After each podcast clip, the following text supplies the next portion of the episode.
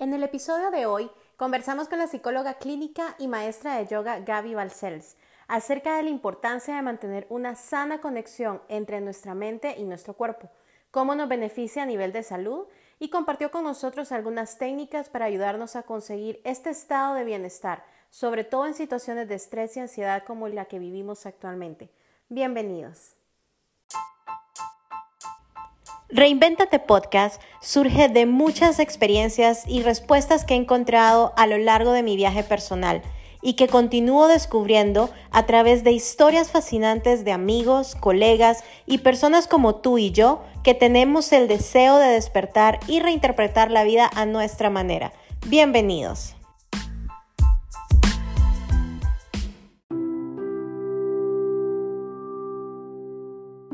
Buenas tardes, muchísimas gracias a todos los que nos escuchan en el episodio de hoy del podcast. Hoy hay un tema sumamente interesante que en lo personal, desde que inició toda esta situación de la cuarentena, el COVID, etcétera, em, creo que fue una de las cosas que más me llegó a impactar, la manera en la que nosotros tenemos una relación a veces distante entre lo que es nuestra mente y lo que es nuestro cuerpo platicábamos un poquito antes con Gaby de arrancar el, podcast, eh, precisamente de todas estas situaciones que están, estamos viviendo actualmente y creo que va a ser un tema que a muchas personas les va a servir.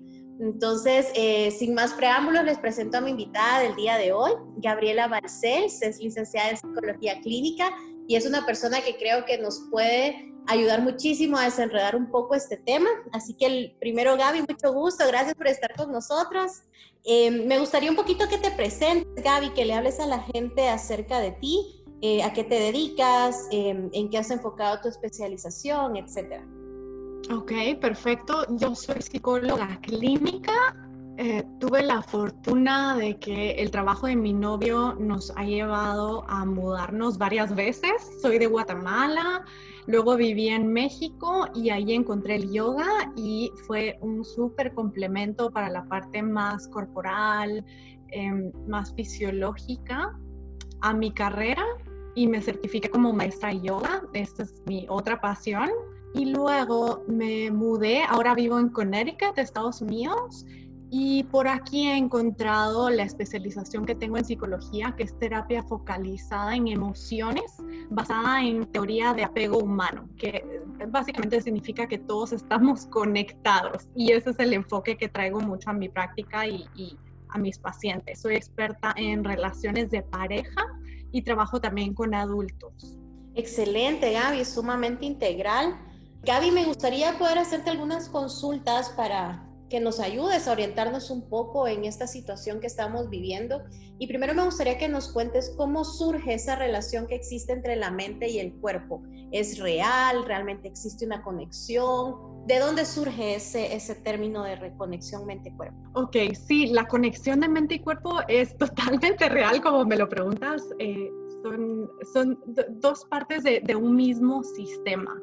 Entonces, eso lo que significa es que no podemos ver como componentes individuales cada, cada parte del cuerpo, el cerebro, la mente, las sensaciones, sino eso nos ayudó a empezar a ver al cuerpo como un todo que es afectado entre sí. La conexión de mente y cuerpo eh, es real porque el cuerpo humano es tan maravilloso, es tan complejo, que no podemos solo separar sus partes y evaluarlas como individual, sino nuestro sistema nervioso, nuestro sistema endocrino, nuestro sistema inmune que tiene estas conexiones con el cerebro, comparte también hormonas y conexiones químicas creando una comunicación entre el cuerpo y la mente, entre el cuerpo, las partes del cuerpo y el cerebro. Entonces, estamos siempre afectándonos todo, como por ejemplo, cuando una persona tiene mucha ansiedad, eso empieza a afectarle los pensamientos, ¿verdad? Y empieza a tener problemas para dormir y empieza a tener tal vez comportamientos más impulsivos o más ansiosos. Súper, y creo que aparte es como tan relacionado, mucha gente que ha estado como más despierta y más familiarizada con estos temas, eh, o que ha pasado, por ejemplo, hablabas tú de la ansiedad por un proceso terapéutico, donde pues han aprendido a, manejarla, etcétera. Pero he escuchado muchas personas que hoy por hoy, que tal vez nunca habían desarrollado ningún síntoma de ansiedad, pero que el mismo encierro, la preocupación, la incertidumbre de qué va a pasar, de repente ellos solo saben describirlo con su cuerpo y decir, es que estoy más cansado, es que no puedo dormir, o me duele más la cabeza, o de repente me falta un poco la respiración y de repente lo que están teniendo es eh, inicios de un ataque de ansiedad o de pánico, pero para el cuerpo es más fácil reflejarlo con una sensación física como tú dices, de ahí también mucho surge la forma que ahora hacemos sentido de esa conexión. No necesariamente las personas tienen las palabras para describir qué pasa, solo empiezan a tener muchos síntomas, ¿verdad? Y justo como dijiste, ahí fue que empezó, ¿verdad? Porque algunas personas se enferman de burnout, por ejemplo. Sí, totalmente. Y aparte de que también em, el sistema de salud creo que debe de empezar a, a tratar de integrar ambas situaciones, tanto la parte clínica, como decías, con la parte mental y la salud mental, porque lamentablemente muchos doctores a veces no es que no crean, sino simplemente tal vez se les facilita solo irse a la parte clínica y dar una medicina y decir, bueno, tómate esto para poder dormir o tómate esto para el dolor de cabeza, eh, y de repente el, origen de esos síntomas no necesariamente es fisiológico. Creo que en la medida también en la que haya más conciencia en ese aspecto, van a poder dar una pues interpretación más integral de lo que las personas están viviendo. Y puede ser algo fisiológico, pero también va a ser afectado por lo psicológico como también puede ser algo psicológico y va a ser afectado por la salud, por la calidad del sueño, por eh, hábitos, ejercicio, alimentación, etcétera. Entonces, más que ser una cosa o la otra, como se veía antes, ¿verdad? O es médico o es solo psicológico, ahora es sí, es el cuerpo y también la mente. Y también las emociones, ¿verdad? Entonces, a mí me encanta esa forma de verlo, es sí y también. ¿Cuáles consideras, Gaby, o en qué crees que nos beneficia empezar a tener esa buena conexión entre nuestra mente y nuestro cuerpo? como principal beneficio es justo la salud. En general, esa sería la forma de verla como poblaciones. Como persona, en, individual, tener esa buena conexión de la mente y el cuerpo, tener más congruencia entre lo que sentimos y nuestra experiencia de lo que estamos pensando o cómo estamos percibiendo las cosas. Porque uno de los beneficios de la, uno de los principales beneficios de la conexión de la mente con el cuerpo es un mejor entendimiento y un mejor manejo y expresión de emociones, porque la habilidad de tolerar las emociones en el cuerpo y poder hacer sentido de ellas es algo que a muchos nos cuesta muchísimo. A veces desde identificarlas y ni hablar de poderlas comunicar. Qué difícil es nosotros mismos sentirlas y entenderlas. Sí, mucho más difícil poderlas comunicar. A mí lo que se me viene a la mente es también mucha más claridad en toma de decisiones y la forma de vivir tu vida. ¿Verdad? Porque cuando te conoces, integras todas esas partes de ti, que muchas veces requiere, eh, requiere ya haber tenido un proceso tal vez de terapia o sanar heridas, etc. Cuando logramos integrar las heridas con los aprendizajes, con las experiencias, con situación actual de tu cuerpo, tu estado de salud, hay un autoconocimiento significativamente más grande que te da más paz si me conozco, sé lo que necesito y ya no pierdo tanto tiempo en la confusión de tratar de irme por otros lados. Y una vez que pues vemos estos beneficios, Gaby, también de qué manera podemos o qué alarmas o señales nos pueden llegar a indicar de que definitivamente nuestro cuerpo está desconectado de la mente. Uno muy grande que, que, que es muy obvio, ¿verdad? Es el no entender qué pasa con mi cuerpo, ¿verdad? Cuando las personas dicen, no puedo dormir y no sé por qué, o me siento muy ansioso y no sé exactamente de dónde viene. Es como que hubiera solo una desconexión muy fuerte entre cómo me siento y no poder sentirte tú cómodo en tu propio cuerpo. O sea, las personas tienen diferentes maneras de decir eso, pero como me siento intranquilo, me siento muy estresado, tengo que estar haciendo muchas cosas. Otra señal fuerte es como distrayendo mucho la mente porque los momentos de quietud, por ejemplo, ahorita en la cuarentena, es difícil eso. ¿No crees? Sí, buscamos, buscamos como muchos eh, medios de escape tal vez. De, estoy cocinando, pero no puedo estar tranquila con el silencio, tengo que tener la televisión encendida o ya me voy a ir a dormir y necesito ver mi celular para poder como entrar en paz y en sueño es normal tener a veces como un pequeño escape, como ver tele antes de dormir o distraerte un ratito con el celular, porque tampoco vamos a estar todo el tiempo en contacto con las emociones, especialmente en momentos como ahorita que hay mucho estrés. Es súper válido que hayan momentos de escape. El problema de la desconexión es cuando sentimos que ya no es intencional, que ya no estoy tan consciente de cómo estoy haciendo esos pequeños escapes. Pasan horas y no era mi intención, pero pasé horas viendo Instagram, por ejemplo. O de repente en vez de tomar una copita de vino en la cena, se me pasó la mano. Sensación de que no estoy en control de mi comportamiento, como que no hubiera intencionalidad en las acciones.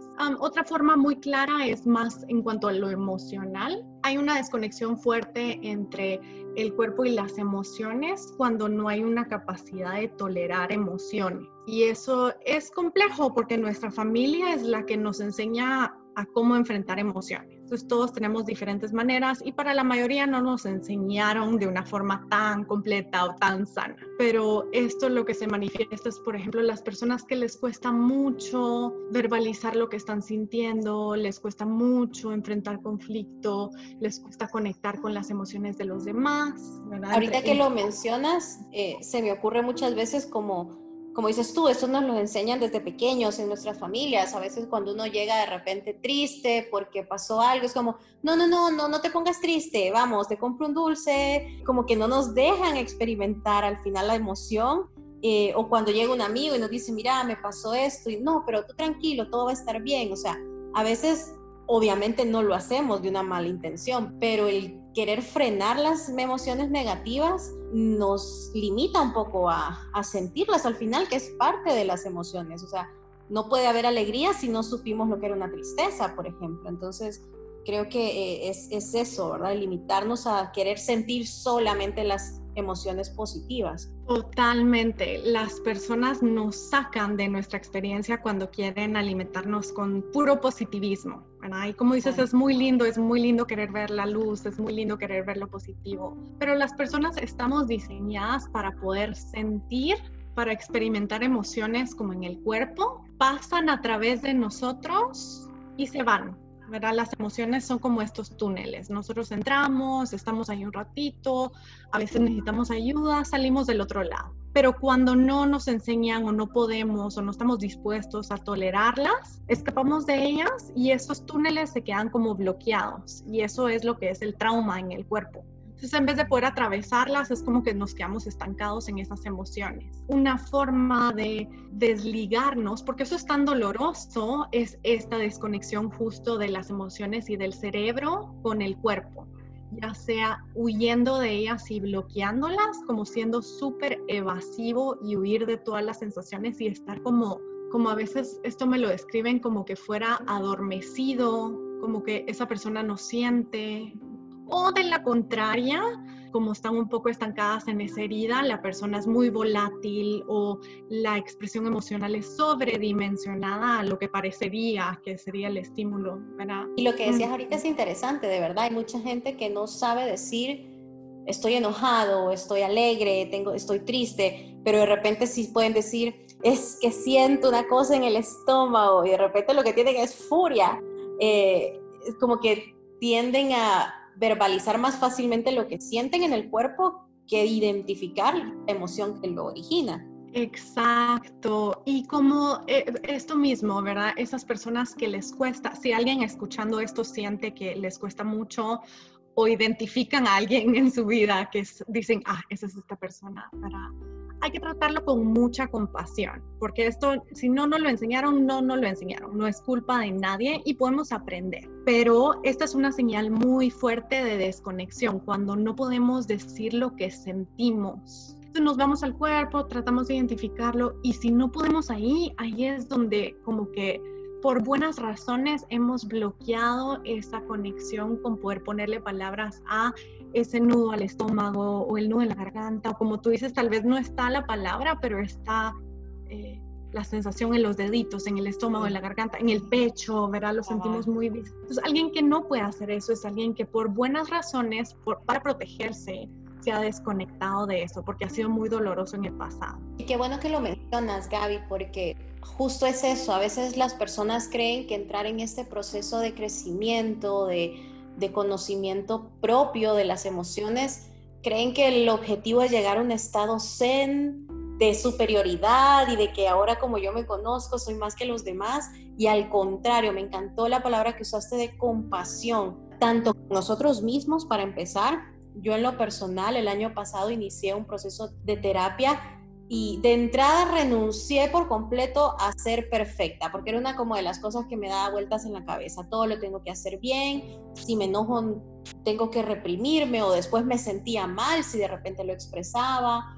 Eh, entonces creo que es en parte aprender a ser compasivos con nosotros mismos, dejar que nuestras emociones hablen, saberlas expresar, pero al mismo tiempo también serlo con los demás. O sea, cuando alguien no está de acuerdo con nosotros o cuando alguien reacciona de una manera que no esperamos, como dices tú, de repente sobredimensionada o, simplemente ni reacciona, eh, entender que cada quien tiene su propio proceso al final de cuentas. Algunos han entrado al camino de mejorarlo y otros no, y eso no nos hace ni mejor ni peor que nadie tampoco. Totalmente. Y todos estamos haciendo lo mejor que podemos con las herramientas que tenemos. Entonces yo sé lo doloroso que es también uno querer más expresión emocional de alguien como tu pareja o un ser querido, ¿verdad?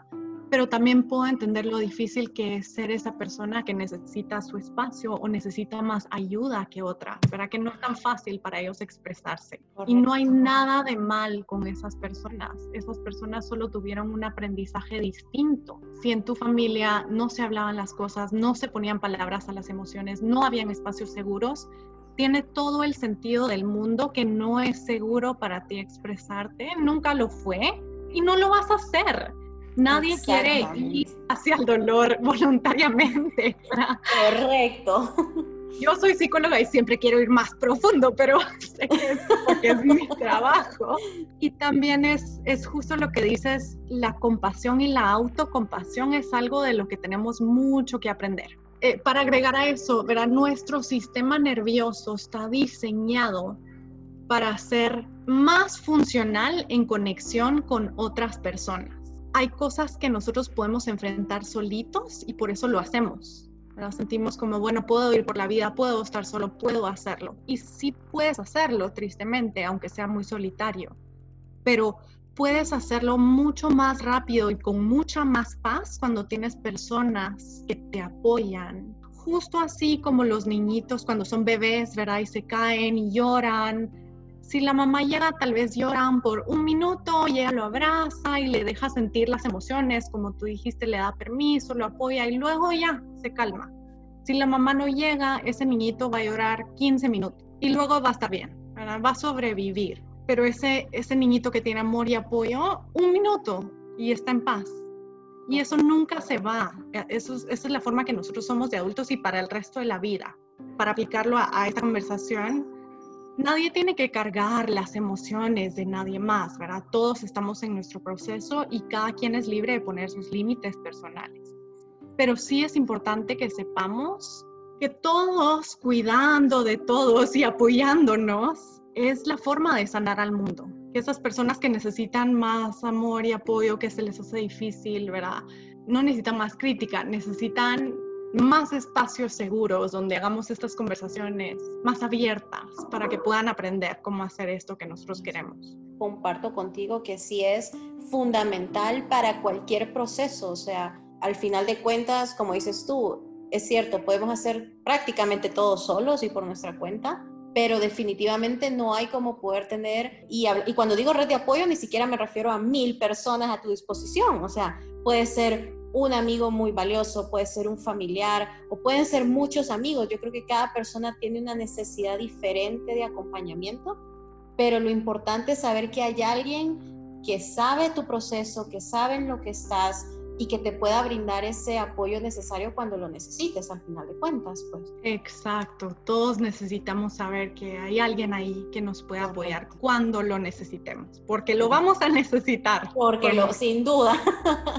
bueno, Gaby, y por otro lado, desde tu experiencia tanto como psicóloga, pero sobre todo como maestra de yoga, ¿qué técnicas nos podrías recomendar que consideres Em, que pueden ayudarnos a alcanzar esa óptima conexión entre nuestra mente y nuestro cuerpo. Primero es darte permiso para explorar estas diferentes técnicas que yo hable y las que veas, ¿verdad? Y encontrar las que funcionen para ti, ¿verdad? Porque qué distinto se vive la vida si crees que tienes permiso para explorar, para sentir tu cuerpo, para sentir placer, para cuidarte bien, que mereces ese cuidado. Pero como técnicas para estar más en contacto, una muy básica, pero es la fundamental, es respiración. Pero en yoga hay muchas puertas de entrada para ir hacia adentro, para ir hacia el cuerpo, y la más fácil y directa es la respiración. Y por eso cuando estamos nerviosos o vamos a tener una conversación, tomamos unas respiraciones profundas y si logramos hacerlo como a solas, inhalar profundo, ver, a mí me gusta mucho inhalar por cuatro segundos, esperar cuatro segundos y sostenerlo, exhalar y que dure cuatro segundos y luego una pausa de cuatro segundos.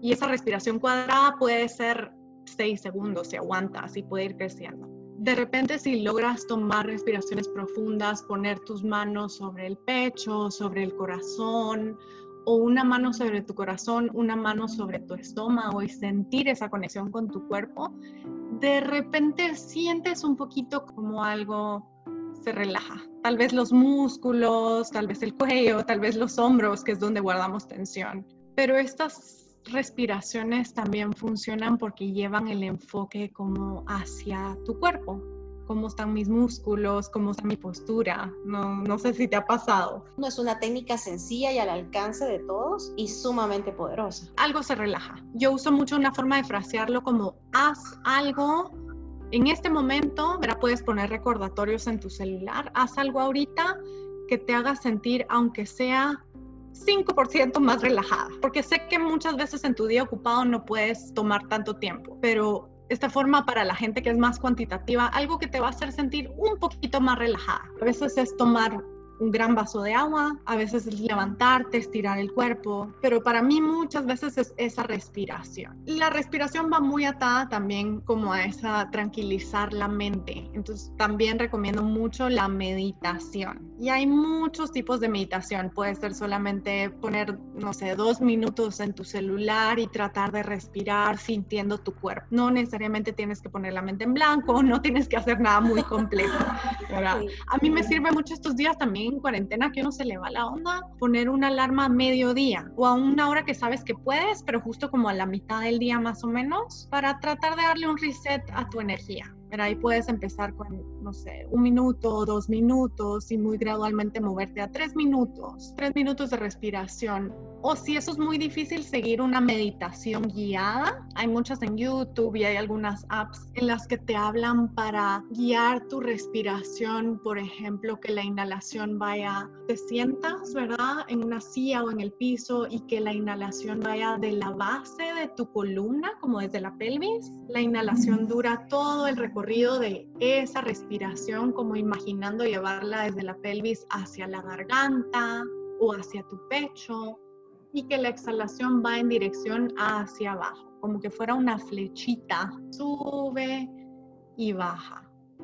Para las personas que les sirven las visualizaciones, también hay muchas meditaciones guiadas de imaginarte en una montaña o incluso hay una que imaginas una montaña e imaginas fuera de ti una pelotita que cuando inhalas va desde el valle y sube a la cima de la montaña en la inhalación. Y luego en la exhalación baja de la cima de la montaña y rueda hasta un valle. No, y es una manera también, creo, de empezar a darle forma a esto de, de aprender también a controlar nuestros pensamientos eh, al final de cuentas, como dices tú, lo ideal es que pues cada quien logre encontrar cuál es la, la, técnica que más le funciona, porque algunas personas son muy visuales, otras son auditivas, entonces de repente para alguien es más fácil escuchar un audio, pero alguien prefiere imaginarlo.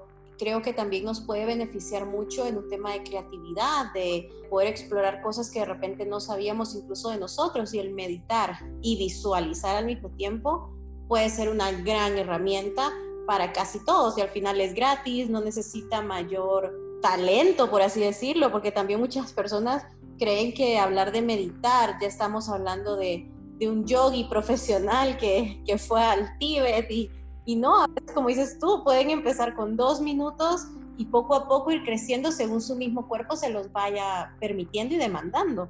Exactamente. Y como, dijiste tú de tu proceso, que estoy segura que te abrió puertas positivas, ¿verdad? Darte todo permiso a que esto no hay ninguna expectativa, esto es para ti, no es para ser perfecto, nadie es perfecto.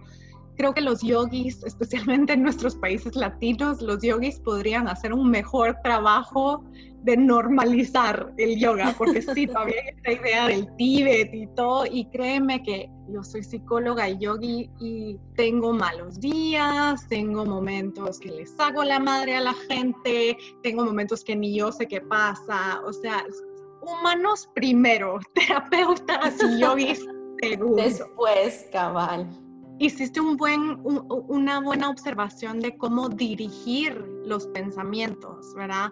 Eso es exactamente para lo que sirve la meditación.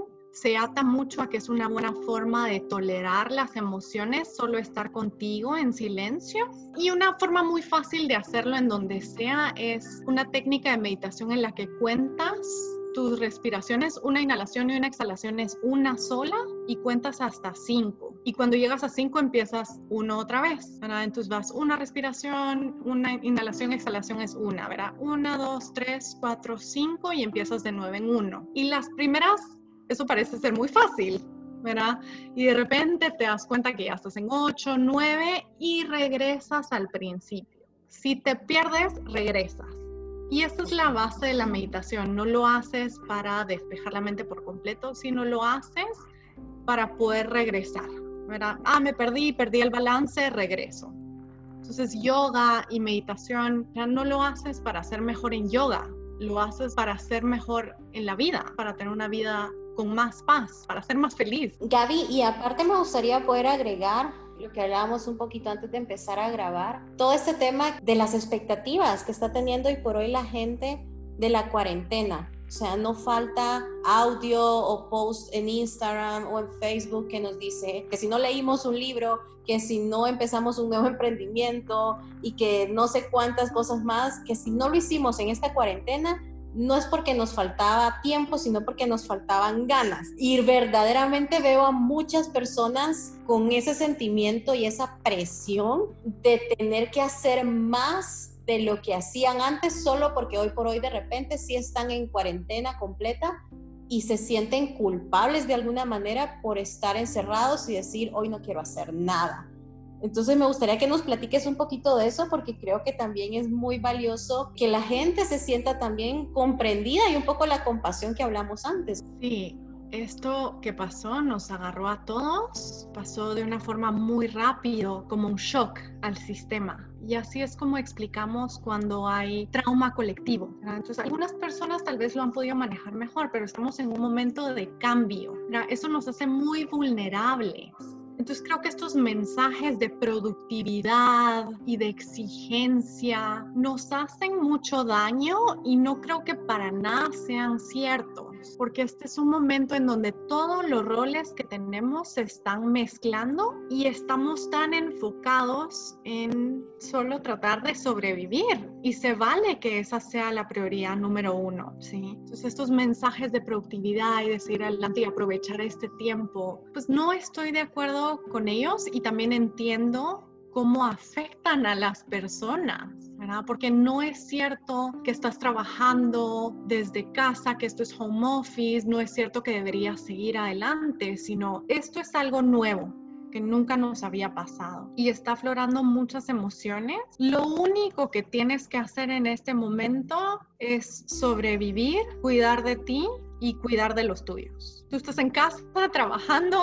Eh, en la pandemia sacando todo a flote, ¿verdad? No es cierto que estás trabajando desde casa porque quieres o, para aprovechar el tiempo. una forma, una forma de ser compasivos es aceptar que esto es algo difícil, que nos sacó a todos de nuestra zona de confort y que no hay respuestas correctas. Ni tienes que saber qué hacer y se vale que todos estemos buscando lo que nos haga sentir más cómodos y más seguros en este momento. Y qué alivio escuchar esas palabras, Gaby, para muchas personas. A mí al inicio de la cuarentena sí me empezó un poco esa ansiedad de de hay que ser más productivos, el tiempo que dedicaba antes en el tráfico, ahora lo tengo que dedicar al trabajo, estoy en casa, debería de hacer más. Pero en la medida que fue pasando los días, pues entendí que no, o sea, igual hay un trabajo que hacer, lo importante es cumplir con él, pero finalmente no sobre recargar nuestra mente de más presiones adicionales, o sea, te platicaba antes igual, o sea, admiro mucho, por ejemplo, a las mamás que hoy por hoy pasaron muchas de tener que trabajar en su casa cuando nunca lo habían hecho, aparte a ser maestras de sus niños, a tener que hacer la comida, la limpieza de repente, porque por el mismo cuidado tal vez no dejan que entre alguien a limpiar, o sea, creo que hay muchas presiones que la situación per se ya nos está trayendo como para nosotros sobreexigirnos a tengo que hacer 30 horas de ejercicio a la semana o tengo que ah, seguir un plan alimenticio o tengo que leer cinco libros en la cuarentena. O sea, creo que cada quien debe ir midiendo hasta dónde su cuerpo y su estabilidad mental le permita, porque también está perfecto. Hay gente que se volvió muchísimo más consciente de su salud y empezó a comer más sano, hacer ejercicio y está súper bien. Creo yo que esto lo importante es que nazca desde una necesidad personal y no por una presión externa. Y que no se trata de ser una persona nueva o cambiar o hacer más, sino se trata de que este es un buen momento para cuidar más de ti. Es como dices, es un re buen momento también para estar más en contacto con aprovechar que estás en casa y preguntarte un poquito más intuitiva, ¿cómo me siento hoy? ¿Qué necesito? ¿Qué me gustaría comer? ¿verdad? Aprovechar que ya no estás tan en automático para ir más despacio y escucharte más, ¿verdad? Como hacerte esta pregunta de, ¿de qué tengo ganas? Qué necesito y tratar de hacerte el almuerzo así. ¿Qué siento cuando pienso en esta comida? ¿Qué siento cuando pienso en esta? Ah, como que tu cuerpo te va dando señales, ¿verdad? Que es bien fácil que se pierdan. Esta como forma intuitiva de preguntarle a tu cuerpo y esperar la respuesta que te da para que te dirija hacia la dirección que es la más atinada para ti. Pero también, como dices, es un momento muy bueno para darte el descanso si lo necesitas, para darte permiso, darte permiso de no tener que hacer tanto, ¿verdad? De descansar si lo necesitas va a tener que ser suficiente y saber que tú eres suficiente y no, no dice esto nada de ti. Es suficiente. Dejar que lo que hiciste hoy, al final del día, decirte a ti misma, esto fue suficiente y mañana vamos a ver cómo me siento. Súper, Gaby. De verdad que creo que esta plática le va a poder llegar a, a muchas personas como Aníbal Deo. Estamos en una situación, como tú dices, nueva. O sea, nadie nunca, de entrada, nadie se imaginó que algo así nos iba a pasar Luego nadie tenía un manual de cómo enfrentar este tipo de situaciones, tanto a nivel político, económico, de salud. O sea, realmente creo que sí fue un momento en el que colapsaron todos los sistemas, desde el individuo hasta la sociedad, porque no estábamos verdaderamente preparados para una situación de estas, sobre todo en el nivel y en la velocidad que estaba caminando el mundo, donde ya todo era rapidez, inmediatez. Y el tener que hacer una pausa es como quien va a 100 kilómetros por hora y de repente mete el freno de mano. O sea, evidentemente va a haber una exaltación, va a haber una sensación de qué pasó. Entonces creo que es algo en lo que nosotros vamos a ir aprendiendo conforme pasen los días, adaptarnos a esta nueva normalidad y sobre todo ser flexibles. Yo creo que hoy por hoy no es tanto el que se adapta, sino el que es flexible, porque adaptarse siento que es como volver a caer en otra zona de confort, sino estar flexibles a cualquier cosa que pueda pasar y tomar decisiones para nuestro bien personal, el de nuestros seres queridos, pero sobre todo, como dices tú, buscando un bienestar general. Te agradezco muchísimo, de verdad, créeme que tenía muchas ganas de poder tocar este tema porque creo que son cosas que muchas personas tal vez lo tienen más eh, o se sienten más familiarizadas con la conexión que existe entre sus cuerpos y sus mentes, pero para otras personas fue un tema completamente nuevo cuando pasó todo este tema de, de la cuarentena y los confinamientos y y creo que es valioso que puedan escuchar eh, por parte de un especialista como tú cómo administrar y cómo gestionar nuestras emociones y cómo lograr esa conexión que necesitamos ahorita. Las personas que estamos en estos campos estamos para apoyarles a dar más herramientas y para acompañarlos si lo quieren, pero como dije también este es el gran permiso colectivo creo de buscar, probar cosas nuevas y que este sea un momento de encontrar lo que te sirve para encontrar esa Para mí es la práctica del yoga, pero sé que hay un estilo de yoga para todos. Y por más que nada es para todos, algunas personas encuentran esa paz jugando golf o corriendo. Esa calma y esa conexión con tu cuerpo, solo lo que, lo que queremos para esas personas es que puedan vivir más en paz y que puedan tener más conciencia de lo que les sirve y más conciencia de lo que no les sirve. Excelente. Gaby, y entiendo que tú haces también sesiones en línea.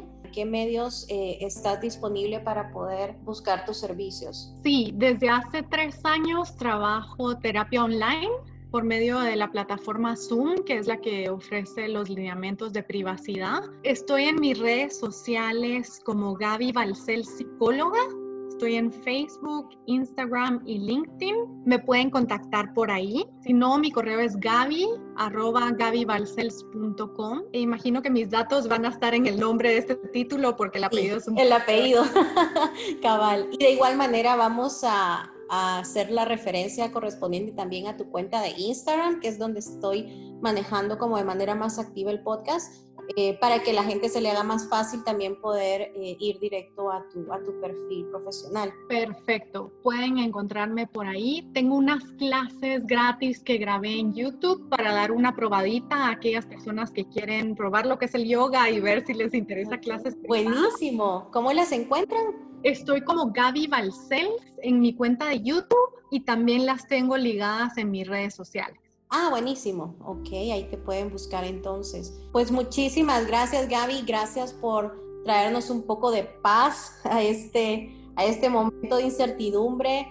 Eh, no solo tu conocimiento, sino hasta la manera en la que lo expresas, tu tono de voz. Yo creo que realmente todo genera como un ambiente de, de tranquilidad y de paz que tanto estamos necesitando, creo que la mayoría de las personas ahorita, ¿verdad?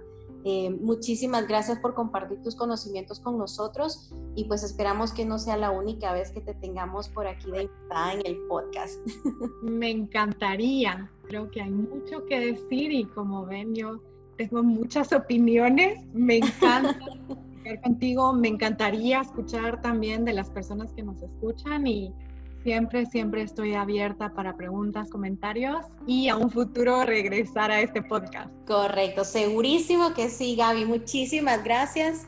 Gracias a todos los que nos escucharon y pues los esperamos la próxima semana con un nuevo tema, con otro especialista y qué lindo que podamos ir construyendo esta comunidad de personas expertas que puedan ayudarles a tantas personas que lo necesitan allá afuera. Así que gracias a todos y hasta la próxima.